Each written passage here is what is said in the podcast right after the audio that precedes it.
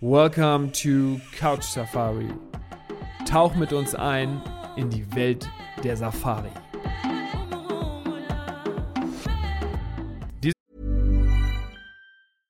I'm Sandra, and I'm just the professional your small business was looking for. But you didn't hire me because you didn't use LinkedIn jobs. LinkedIn has professionals you can't find anywhere else, including those who aren't actively looking for a new job but might be open to the perfect role, like me. In a given month, over 70% of LinkedIn users don't visit other leading job sites. So if you're not looking on LinkedIn, you'll miss out on great candidates like Sandra. Start hiring professionals like a professional. Post your free job on linkedin.com/people today. Dieser Podcast ist gesponsert von Ape Travel Africa, Best Safari Experiences. Genau, du hast gleich schon die nächste Frage, die ich eigentlich stellen wollte, quasi mit reingenommen. Sehr gut. Ähm, die Ranger ähm, helfen einem, die Tiere zu finden, die man möchte. Aber trotzdem ist es ja sagen wir mal, nicht wie im Zoo. Man findet nicht jedes Tier an jeder nächsten Ecke, ähm, sondern ähm, man kann diese Wünsche äußern. Aber ich finde es eigentlich auch echt spannend, sich so ein bisschen ähm, ja, auf Tour zu gehen und dann inspirieren zu lassen und dann im Zweifel irgendwas zu sehen, wo man dem dann sozusagen dem nachgeht. Ne? Ja, das ist ja, das ist ja gerade das, warum das Safari so spannend ist. Also wenn, äh, ich will es jedem sagen, wenn man unbedingt mal einen Leoparden sehen will, ist einem wurscht wie, dann äh, im nächsten, ab im nächsten Zoo äh, 10 Euro Eintritt und man hat einen Leopard gesehen. ähm, das, ähm, darum geht es. Der guckt im Zweifel ein bisschen trauriger als genau, die in der genau, freien Natur. Es ist gar nicht so schön, aber ähm, das ist also so, das so äh, spaßhalber. Aber ähm, es geht gerade in der Safari natürlich darum, diese Spannung, dieses, dass man nicht weiß, was jetzt im nächsten Moment passiert, was an dem Tag passiert. Und es geht ja, es wiederholt sich ja immer wieder diese Spannung. Das heißt, ja. ich kann natürlich kann dem Guide sagen, dass, die Guides fragen ja meistens auch schon am Anfang, und was habt ihr so für Vorlieben? Und dann sagt man, ja, ich habe noch nie einen Leoparden gesehen, wäre schon klasse, alles toll. Und dann hat der Guide im Hinterkopf, dass er, dass er ja. nicht noch, die suchen eh immer die ganze Zeit, aber sie vielleicht wissen, okay, wenn die mal eine Info bekommen oder das einfach im Kopf haben. Aber die Safari lebt von der Spannung und der Überraschung. Und ich habe wahrscheinlich ein Bild im Kopf, wie ich, wie häufig bin ich an irgendwelchen Bäumen vorbeigefahren und dachte, Mensch, da ähm, wäre es doch klasse, wenn da ein Leopard drin liegen würde. Und zack, um die Ecke steht ein Nashorn. Ja, und zack, ja. eine riesige Überraschung. Habe ich gar nicht dran gedacht. Also es geht eher um diese Überraschungsfälle. Und am Ende, wenn man die richtigen Gebiete und die richtigen Camps wählt, ist es sehr wahrscheinlich, dass man die Tiere sehen kann, von denen man immer geträumt hat. Äh, da muss man natürlich die richtigen Gebiete dann wählen aber es ist keine Abhakliste, morgen will ich Leopard, morgen Löwen und dann sehe ich das alles. So läuft das nicht, nein. Nein. Und äh, wie du es eben auch schon gesagt hast, ist es echt nicht so einfach, ähm, das Ding auch durch diese Natur da zu steuern. Ich meine, die kennen, die kennen sich da aus, wie wenn wir von der Arbeit nach Hause fahren. Ähm, und äh, ich stelle mir gerade vor, ich müsste da wirklich über Stock und Stein fahren, weil da gibt es ja meistens keine Straßen. Äh, und, und müsste dabei auch noch spotten oder Aussicht ja. halten. Oh Gott, ich würde meinen Wagen, glaube ich, ja, ich werde wahrscheinlich im Schneckentempo durchfahren. ähm, oder sonst wo. Gegenfahren, ja. genau. Ähm, jetzt habe ich noch ein bisschen eine andere Frage mal an dich, weil die ist auch, finde ich, super wichtig. Die habe ich mir zum Beispiel auch vor der ersten Afrika-Reise gestellt. Was ziehe ich denn bei so einer Safari eigentlich an? Habe ich da, gibt es Regeln? Also darf ich irgendwelche Signalfarben zum Beispiel nicht anziehen oder ähm, ist das völlig egal? Also man, man, bildet sich ja immer ein, dass man so ein bisschen Naturfarben anziehen muss, oder? Genau, also das ist auch keine Einbildung. Ähm, generell, also ich, ich sage immer, wenn, wenn äh, äh, Menschen mich fragen, also muss ich nicht unbedingt sofort in den nächsten Globetrotter-Laden rennen und sich eine komplette neue Ausrüstung einkaufen. Das äh, kann man zwar, aber man muss ja auch nicht direkt wieder 1000 Euro ausgeben, nur um alles perfekt zu machen. Aber ja. generell ist es so, dass natürlich natürliche Farben in der Natur immer besser sind, damit man nicht wie, ich sage jetzt mal, ein äh, pinkes Männchen oben auf dem, auf dem Auto hockt. Äh, also unnatürliche Farben, ich sag mal grelle Farben, Neonfarben. Weiß ist keine sehr natürliche Farbe, ähm, aber Dazu muss man auch sagen, dass auch ein Unterschied ist, ob man auf dem Auto sitzt oder zu Fuß unterwegs ist. Zu Fuß okay. ist natürlich nochmal wichtiger, da reden wir nochmal andermal drüber, äh, dass man natürlich ein bisschen eher so in so einer natürlichen äh, Weise unterwegs ist. Auf dem Auto, natürlich ist es besser, wenn man jetzt kein rotes T-Shirt oder weißes T-Shirt anzieht, aber das macht interessanterweise den meisten Tieren gar nicht mal so viel aus. Ähm, aber wenn man auf eine Safari ähm, geht oder, oder, oder die bucht, dann eher die grün oder braun oder, oder äh, vielleicht ähm, ja, khaki, beige äh, Sachen einpacken als das äh, äh, äh neongelbe äh, Dortmund-Trikot. ja, das sowieso nicht, wäre ich, wär, würde es nach mir gehen, aber ähm, von daher, ähm, sagen wir mal, sich so ein Equipment aufzubauen, ähm, um dann auch auf Af Afrika-Reise zu gehen, bringt ja auch Spaß. Also äh, ich verfall dem dann auch immer und ich stehe dann auch vorm Globetrotter-Laden und muss mir dann ähm, äh, keine Ahnung, von Patagonia die nächste khakifarbene äh, äh, Hose ja. holen oder so. Also das bringt auch irgendwie Spaß. Und ähm, ich, das zielt auch so ein bisschen passend zu der nächsten Frage. Es ist ja, wo wir gerade bei Equipment sind, ähm, wirklich ein absolutes Highlight ja ähm, auch auf so einer Safari ähm, ja, fotografisch unterwegs zu sein. Also, also ähm, einfach diese Tierwelt aufzunehmen. Ähm, da würde ich eigentlich, ehrlich gesagt, dich nur kurz mal fragen wollen, ob das wirklich so ein absolutes Highlight ist und ob so, ob so viele Leute deswegen da äh, wirklich auch hinfliegen und ähm, Safaris machen. Denn wir wollen natürlich zu diesem Thema dann auch nochmal extra eine Folge erstellen. Aber sag mal, ist es wirklich so, ähm, sind Leute, die nach Afrika fliegen, gleichzeitig auch sehr oft Hobbyfotografen? Also für mich ist eher die Frage, ähm, wie will man Afrika, wie will man die Safari erleben? Es gibt manche, die haben sowieso schon eine ganz schöne Kamera und nehmen die mit überall hin. Die, ob die 10 Jahre oder 20 Jahre alt ist, relativ wurscht. Ähm, manche nehmen ihr iPhone mit und manche machen gar keine Fotos sogar ähm, und, mm. und, genießen nur die, die, äh, die, die, Atmosphäre, genau. Ähm, Generell gibt es auch, habe ich auch keinen Tipp dazu, weil ähm, das kommt darauf an, wie, wie man selber tickt. Mein einziger Tipp wäre, dass man ein Fernglas mitnimmt, weil dann kann man natürlich ganz beobachten. Das wäre mein Sehr gut. Tipp. Ganz ja. wichtig. Ähm, das vergessen viele. Das wäre ja. eine Investition, bevor ich jetzt äh, sage, ach ja, Fotos finde ich ganz gut, aber eigentlich meine ich nicht, aber ich kaufe mal eine Kamera für 1000 Euro. Dann würde ich sagen, nee, lieber ein Fernglas für 500 Euro kaufen, weil das ja. braucht man auf jeden Fall, beziehungsweise das, das bringt einem eine Riesenhilfe auf Safari zum Suchen, zum Scannen, ob man in dem, mhm. teilweise im Camp am Pool liegt und man will die Elefanten in 100 Meter äh, Entfernung beobachten, da ist ein Fernglas unersetzlich. Ja. Ähm, und das ist wichtig. Fotografisch ist es natürlich ein Traum für die, die fotografisch interessiert sind. Ich habe mhm. schon Profifotografen erlebt, die kommen mit ihrer kompletten Ausrüstung. Ich habe äh, äh, Bridge-Kameras erlebt. Ich habe alle, aber ähm, es ist fast egal, was man mitbringt. Man kann alles mitbringen. Es gibt bestimmte Camps, die sind für Profifotografen ausgerüstet. Ähm, mhm. Aber ähm, ich würde sagen, da gibt es eigentlich ähm, keine Top-Tipps von mir. Es ist keine, kein Geheimnis, dass man mit dem iPhone nicht so nah ranzoomen kann wie mit einer ja. Zoom-Kamera. Ähm, aber ähm, es ist natürlich, sehen wir sehr, sehr viele Leute mit ihren Kameras reisen, weil es natürlich einfach ein Gebiet ist für, für Top-Fotografie das gehört auch zu dem Thema Equipment, wo wir dann ja, wie gesagt, auch nochmal ein bisschen näher drauf eingehen wollen, ähm, auch mit Fotografie und so weiter. Ähm, ich kann nur sagen, für mich ähm, ist dadurch eine, ähm, so ein kleines Hobby entstanden. Das kann ich eigentlich nur sagen. Und um abschließend zur Frage, würde ich gerne noch Folgendes sagen. Und zwar, liebe Leute, liebe Hörer, ihr könnt ohne Ende Fotos aus dem Urlaub zeigen. Aber ich schwöre euch, die Fotos aus Afrika und die ihr da aus dem Busch aufnimmt, die werden am meisten angeguckt und immer wieder aufgeschlagen. Also wenn bei ja. uns Fotos angeguckt werden, kommen meistens die immer wieder auf den Tisch. Ja. Gut, kommen wir zurück zur Safari. Ist es so, dass ähm, diese Safaris von, der, von den Zeitabständen oder von der Länge her ähm, individuell sind oder sind die schon ähnlich? Ähm, ach, generell so als Faustregel gilt so, dass so, eine Morgensafari meistens so dreieinhalb, vier Stunden lang ist und das ähnliche gilt okay. für Nachmittagssafari. Also dass man einfach, die, das Timing ist so, dass man morgens früh raus, wie wir schon gesagt haben, dann ist man so um 10 Uhr wieder zurück, dass man dann entweder ein spätes Frühstück noch hat oder dann so ein Brunch im Camp. Zeit zu relaxen, ähm, Buch lesen, äh, vielleicht am Pool liegen, wenn es einen gibt und damit man auch ein bisschen Zeit hat, einfach zu entspannen. Man ist ja auch früh ja. aufgestanden und dann geht es eben ja. nachmittags wieder los zu einer ähnlichen langen Safari. Aber das ist auch sehr individuell anpassbar. Zum Beispiel äh, bieten viele Camps auch Ganztages-Safaris an, dass man einfach noch ein ganzes Gebiet abdecken kann mit so einem mm. Packed Lunch. Da nimmt man so ein Picknick-Lunch mit. Ja, cool. Fantastisch. Also ähm, ja. es gibt da wieder so genauso die, das, den normalen Tag in Anführungsstrichen, aber ähm, ich habe auch schon ganz häufig erlebt, dass entweder, wenn die, wenn manche sagen, ach, es ist mir zu heiß, können schon um 9 Uhr wieder nach Hause kommen, weil ich will doch lieber am Pool liegen.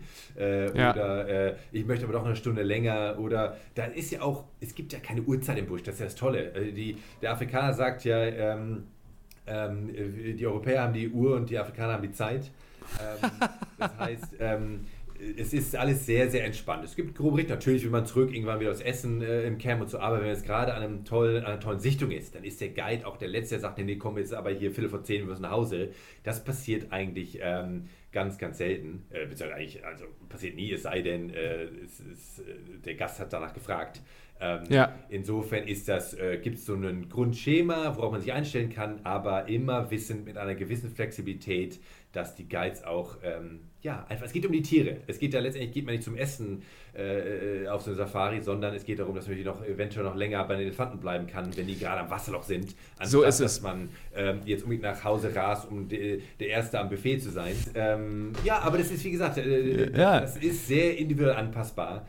Ja. Ähm, und das ist ja das Tolle daran. Das sind ja ähm, Reisen, wo es nicht immer nach immer jeden Tag nach dem gleichen Schema geht unbedingt. Ja, und diese Reisen und diese, also diese Safaris ähm, sind auch wirklich äh, gar nicht so unanstrengend. Also ich kann euch sagen, ähm, wenn man morgens und äh, frühen Abend ähm, eine Safari mitgemacht hat und dann trinkt man abends darauf nochmal ein nettes Glas Rotwein, fällt man schon sehr gut ins Bett danach. Ja, es ist, es ist erstmal ein Tag an frischer Luft, voller meistens neuer Eindrücke ähm, und ähm, ja, es ist ja immer spannend, äh, neue Menschen, neue Tiere, neue, es ist, ähm, ja. ja. also die, es ist was komplett anderes als ähm, einen Strandurlaub, als es, es, es ist voller Erlebnisse. Ähm, Steht für sich. Genau. Ich, ich stelle mir nochmal die Frage, ich glaube, die stellen sich auch viele, diese Safaris, ne? Wer, wer leitet die? Also werden die immer von den Lodges und Camps angeboten?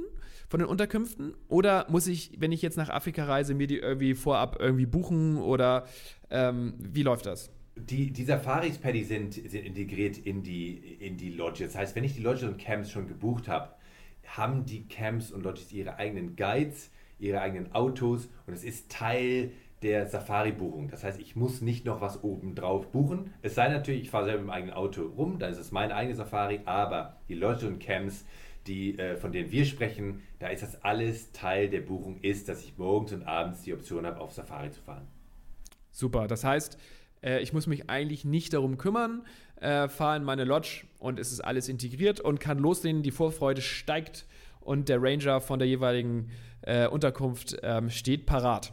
Es ist alles organisiert. Es ist wirklich, äh, man wird so schön in diesen kleinen Camps gerade auf auf wirklich auf Händen getragen, weil natürlich man kommt an und ja. muss sich um nichts kümmern. Es ist ja, super. frisches Essen, man wird geweckt zur Safari, es wird einem alles gesagt, äh, wann man wo wie zu sein hat. Es ist ja wirklich auch ein kleines Gebiet, es gibt ja meistens nur fünf, sechs, sieben Chalets in den kleinen Camps. Also es ja. ist sehr privat und persönlich, von daher ist man da super gut aufgehoben, muss sich um nichts kümmern, außer dass man da sein muss, wenn die Safari losgeht kann ich bestätigen, ist super. Also man ist eigentlich so eine, wie so eine in einer Crew, wie in einer Familie. Ja. Ich habe sogar noch von zwei äh, Rangern noch die auch die Handynummer, WhatsApp schreiben wir ab und zu. Also es ist, ähm, es bringt wirklich einfach nur Spaß. Es ist sehr persönlich. Und sag mal, ähm, jetzt reden wir hier die ganze Zeit über die ähm, klassische Pirschfahrt. Das ist ja, das ist ja die typische Safari, die alle mit anbieten.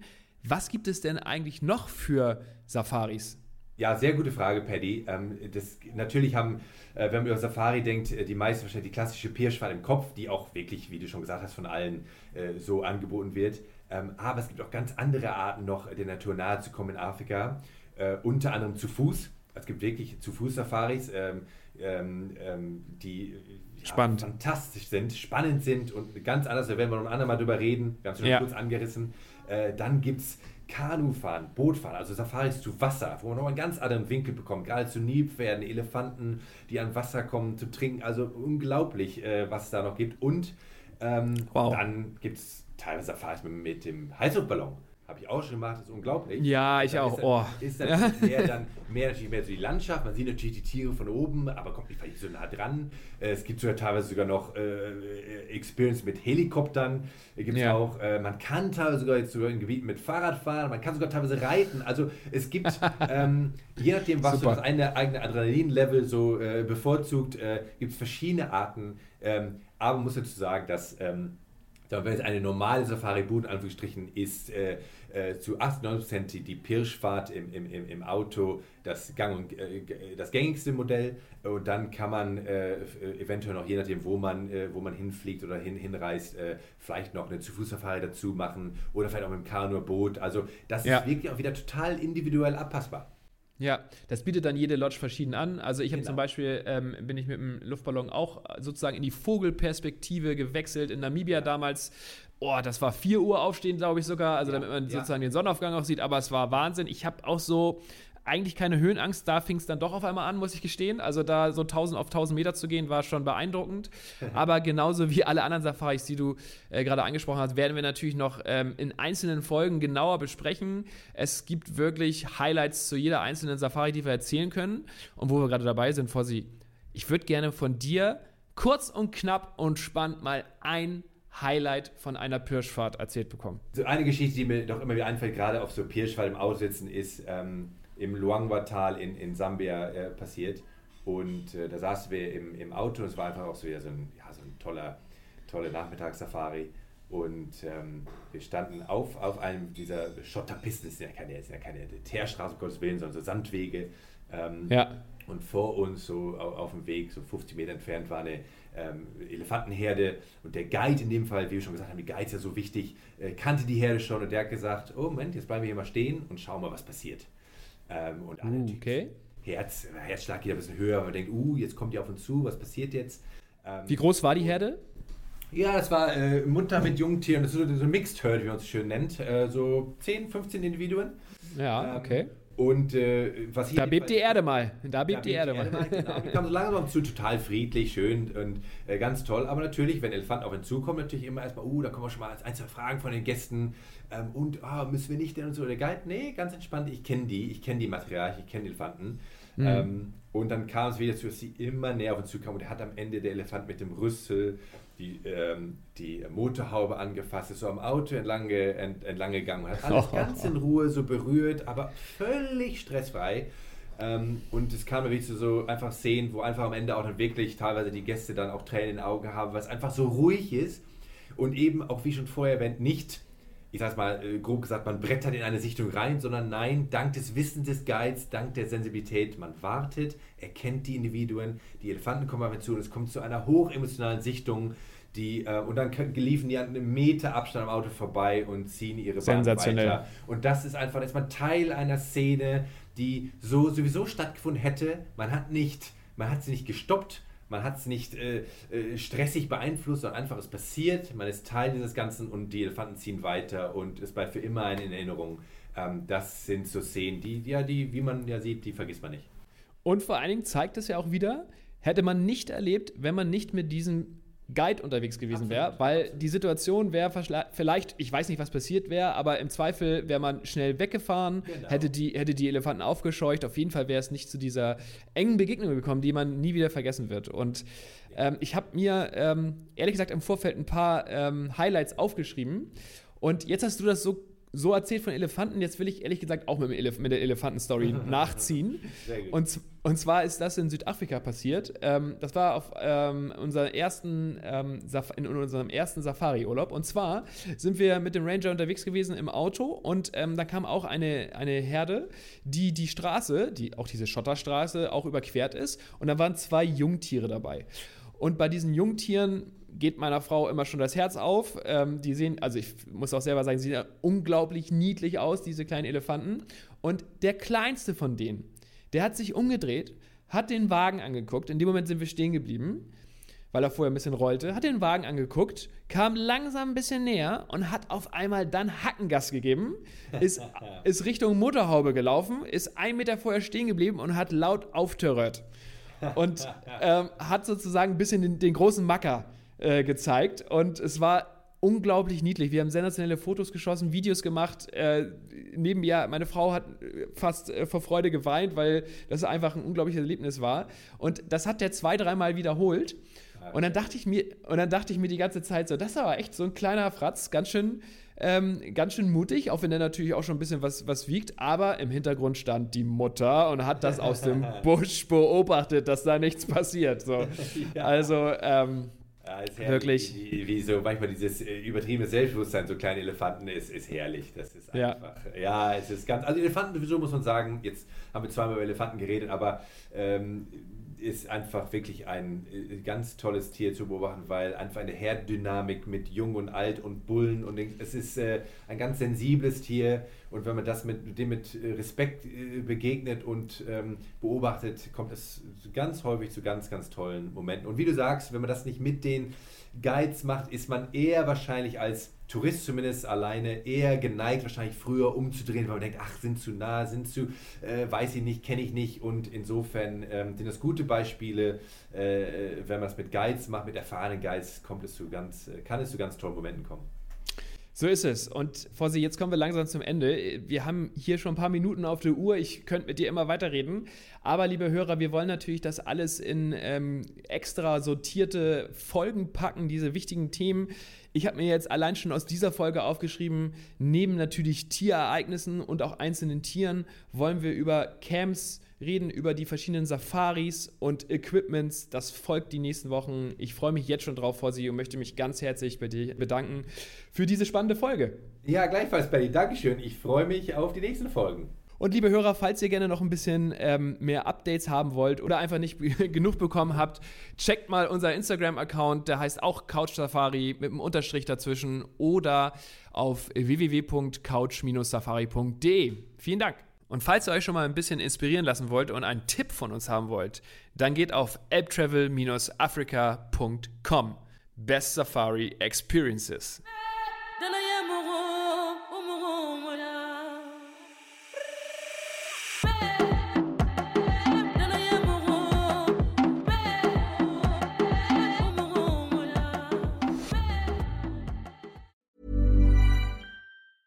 Planning for your next trip?